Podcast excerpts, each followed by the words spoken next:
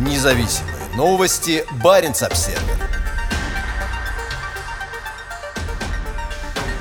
Финляндия прощупывает почву с членами НАТО. После российского вторжения в Украину Финляндия приняла участие в ряде международных встреч на высоком уровне. Министр иностранных дел страны Пека Хавеста рассказал Уайле, что с начала войны в Украине главным вопросом на каждой встрече со странами-членами НАТО выступает политика безопасности. По его словам, Финляндия совершенно открыто говорит о резком изменении общественного мнения по вопросу военного сотрудничества. Мы очень открыто говорим об этом и надеемся, что страны НАТО понимают ситуацию Финляндии и ведущуюся здесь дискуссию, сказал он, добавив, что, по его мнению, за развитием этой внутренней дискуссии страны внимательно следят многие другие страны. Согласно опросу Уайли, опубликованному в понедельник, около 62% респондентов заявили, что поддержали бы подачу Финляндии заявки на вступление в НАТО. На вопрос, думает ли он, что некоторые члены Альянса будут против потенциальной заявки Финляндии на вступление, он ответил. Финляндия рассматривается как страна, которая заботится о своей защите. Он также отметил, что на недавнем совещании министров обороны стран НАТО финские делегаты были на «ты» с другими участниками. Недавние встречи президента Саули Ниинистё в Лондоне и в Белом доме дают понять, что дверь в НАТО открыта. На прошлой неделе Хависта совершил поездку в Турцию, государство НАТО, которое также поддерживает поддерживает дружеские отношения с Россией.